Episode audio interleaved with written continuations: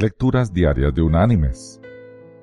La lectura de hoy es tomada de la segunda carta enviada por el apóstol Pablo a los creyentes en Corinto.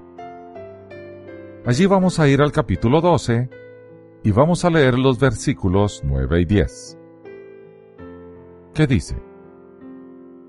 Y me ha dicho, Bástate mi gracia, porque mi poder se perfecciona en la debilidad. Por tanto, de buena gana me gloriaré más bien en mis debilidades, para que repose sobre mí el poder de Cristo. Por lo cual, por amor a Cristo me gozo en las debilidades, en insultos, en necesidades, en persecuciones, en angustias porque cuando soy débil, entonces soy fuerte. Y la reflexión de hoy se llama Animémonos. Muchos creen que los personajes bíblicos eran muy santos y puros. Según parece, el estándar fijado por el Señor para los que le sirven es muy alto. Error no hay declaración más alejada de la verdad que esa.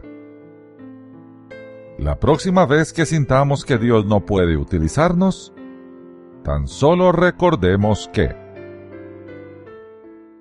Noé fue un borracho. Abraham era demasiado viejo. Isaac era un soñador. Jacob era un mentiroso. Lea era fea. José fue abusado. Moisés tenía problemas al hablar. Gedeón era un miedoso. Sansón tenía el cabello largo y era un mujeriego. Raab era una prostituta. Jeremías y Timoteo eran demasiado jóvenes. David tuvo una relación ilícita y fue un asesino. Elías tuvo pensamientos suicidas. Isaías predicó desnudo. Jonás huyó de Dios. Noemí era una viuda indefensa. Job estuvo quebrado. Juan el Bautista comía langostas como salvaje. Pedro negó a Jesús tres veces. Los discípulos se durmieron mientras oraban y huyeron despavoridos después de la captura de Jesús.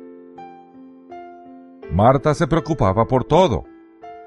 A María Magdalena le expulsaron siete demonios. La mujer samaritana se había divorciado varias veces y vivía con un hombre sin casarse. Saqueo era demasiado pequeño. Pablo era demasiado religioso. Timoteo tenía una úlcera y Lázaro estuvo muerto. Mis queridos hermanos y amigos, Dios no ha terminado con nosotros todavía. Somos un vaso que Él puede y quiere usar. Si nos hacemos disponibles como los personajes bíblicos mencionados. Nuestro Señor no busca gente perfecta.